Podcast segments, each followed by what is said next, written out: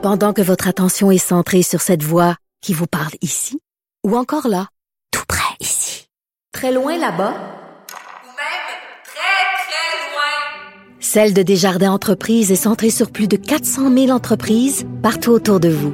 Depuis plus de 120 ans, nos équipes dédiées accompagnent les entrepreneurs d'ici à chaque étape pour qu'ils puissent rester centrés sur ce qui compte, la croissance de leur entreprise.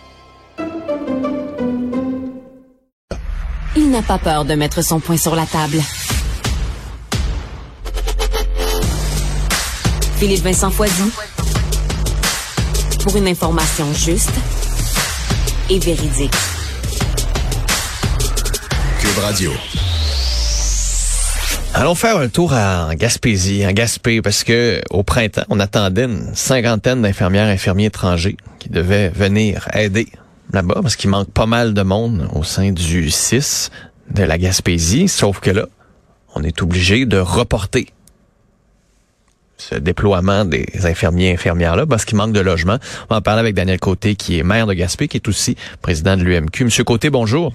Oui, bonjour. Euh, ça doit vous décevoir de voir ça ce matin?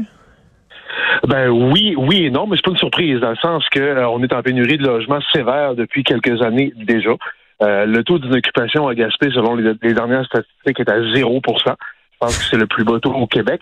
Euh, même si on, fait construire plus d'une centaine d'unités d'habitation par année sur le territoire, euh, on demeure à 0% Mais pourquoi? Parce qu'on connaît une vague de développement qui est très soutenue depuis quelques années. Donc, ça crée une pression évidemment sur l'habitation. La Gaspésie est devenue aussi très attractive, notamment autour des mesures de confinement où les gens cherchaient des grands espaces. Donc, ça a attiré aussi euh, des gens de manière supplémentaire, en plus de la vague de développement qu'on connaissait en trame de fond. Donc, évidemment, ça crée une pression énorme sur l'habitation. Et euh, on, s'en occupe, mais c'est pas facile parce que les coûts de construction sont, ont, explosé aussi. Donc, c'est pas facile d'attirer des investisseurs. Mais est-ce que c'est la, la, ville qui paye pour ces nouvelles constructions-là ou c'est des promoteurs ou comment ça fonctionne? Pour, parce que, tu sais, 100, vous dites 100 par année, mais j'entends ça, c'est, pas tant que ça. Là, là c'est juste 50 infirmiers, infirmières, mais il y a plein d'autres mondes qui vont vouloir continuer à aller en Gaspésie puis de s'établir. Euh. Exact. En fait, les statistiques que je vous donne sont, sont uniquement pour la ville de Gaspé. Là, il y a 43 municipalités en Gaspésie. Donc, euh, j'ai pas toutes les statistiques. Mettons, mettons à Gaspé, là. Restons à Gaspé, là. Euh, ben, si on reste à Gaspé, en fait, sur les 80 infirmiers infirmières, c'est peut-être une trentaine qui se seraient venus à Gaspé. Euh, quand même, hein?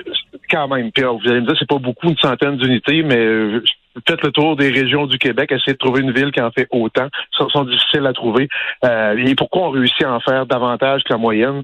C'est qu'en 2019, on est allé chercher une loi privée à l'Assemblée nationale à Québec pour donner le pouvoir à la ville de soutenir l'investissement privé en habitation. Parce que vous devez savoir euh, que les villes n'ont pas euh, automatiquement ce pouvoir-là de soutenir la construction de logements privés.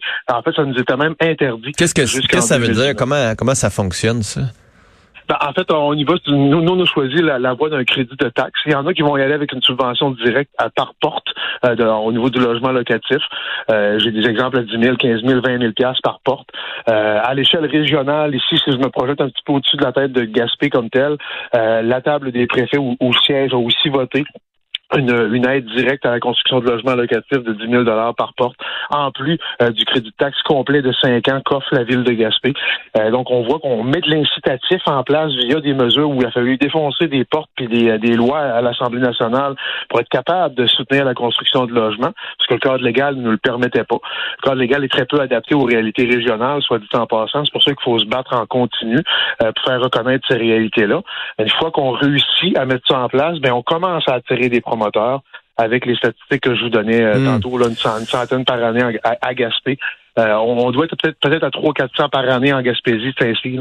mais à quel point les à quel point les résidences touristiques sont un enjeu? Parce que même je pense à la Gaspésie, je pense à des chalets. Là. je me dis ben ces chalets-là sont pas occupés. Il me semble que ce serait plus utile qu'il y ait des infirmiers, des infirmières qui vivent dans ces chalets-là que moi qui viens quelques semaines l'été. Vous avez exactement la même prémisse de base que, que ce qu'on avait ici. Donc, on l'a documenté. Euh, dans certaines villes où c'est plus problématique, les locations court terme de type Airbnb pour la clientèle touristique, je pense à Percé, entre autres, ma voisine du Sud. Euh, à Percé, c'est évidemment beaucoup plus problématique. Et ils l'ont ils l'ont réglementé du côté municipal, encore une fois, en, en défonçant des portes parce que le cadre légal à l'époque ne le permettait pas. À Gaspé, on est en réflexion à cet effet-là. On l'a documenté. c'est pas si énorme que ça, l'impact que ça a, mais il y a quand même un certain impact. Là, ben, comme, avez-vous une idée combien, combien à peu près en termes de pourcentage ou de... En tout et pour tout, si j'inclus les résidences principales qui servent à des fins de location court terme, puis celles-là, on ne pourra pas les réglementer. En tout et pour tout, c'est à peu près 70. Donc, si je prends juste euh, pour le territoire de Gaspé.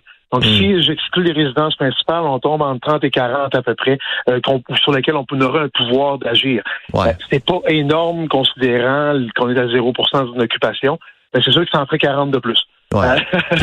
mais bon. C'est au gouvernement, c'est au gouvernement d'agir parce que là, tu sais, il y a un problème de santé, le problème de logement amène ce problème de santé-là. Il va y avoir un problème de logement, je présume, pour le développement économique de la ville aussi. vous pourriez être plus productif s'il y avait plus de monde, s'il y a plus de monde qui s'installait. Tu sais, ça fait rouler une roue qui, vous le dites, vous accélérez, ça va plus vite que beaucoup d'autres municipalités, je présume. En plus, au prorata, ça 100, c'est quand même pas mal. Mais est-ce que le gouvernement peut faire quelque chose de plus, le gouvernement provincial, le gouvernement fédéral? Euh?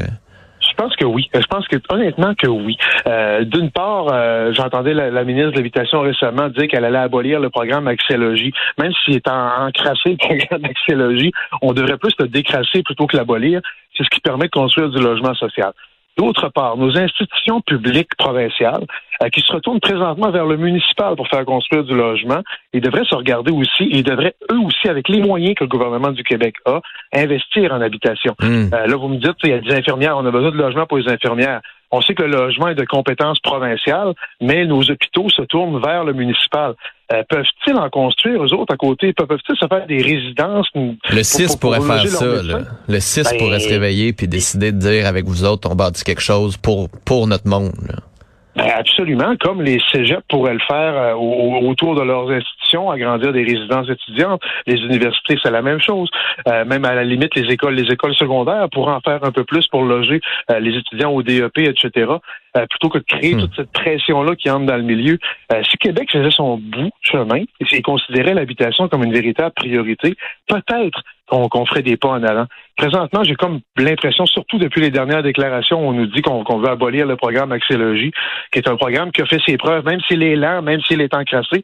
Euh, on se pas en abolissant des programmes qu'on va réussir à régler la, problématique de l'habitation, c'est en améliorant les programmes qu'on va réussir. Le hmm. Québec a un grand bout de chemin à faire, c'est sa compétence primaire. Là, on est en train, encore une fois, le municipal, d'assumer les compétences de Québec parce qu'il ne le fait pas ou il ne le fait pas bien. Euh, ben, à un moment donné, il va falloir que tout le monde fasse son bout, sinon on va rester en crise de logement pendant bien des années. Daniel Côté, j'espère que le message sera entendu. Merci d'avoir été avec nous. Ben, merci à vous pour Salut. la Au revoir.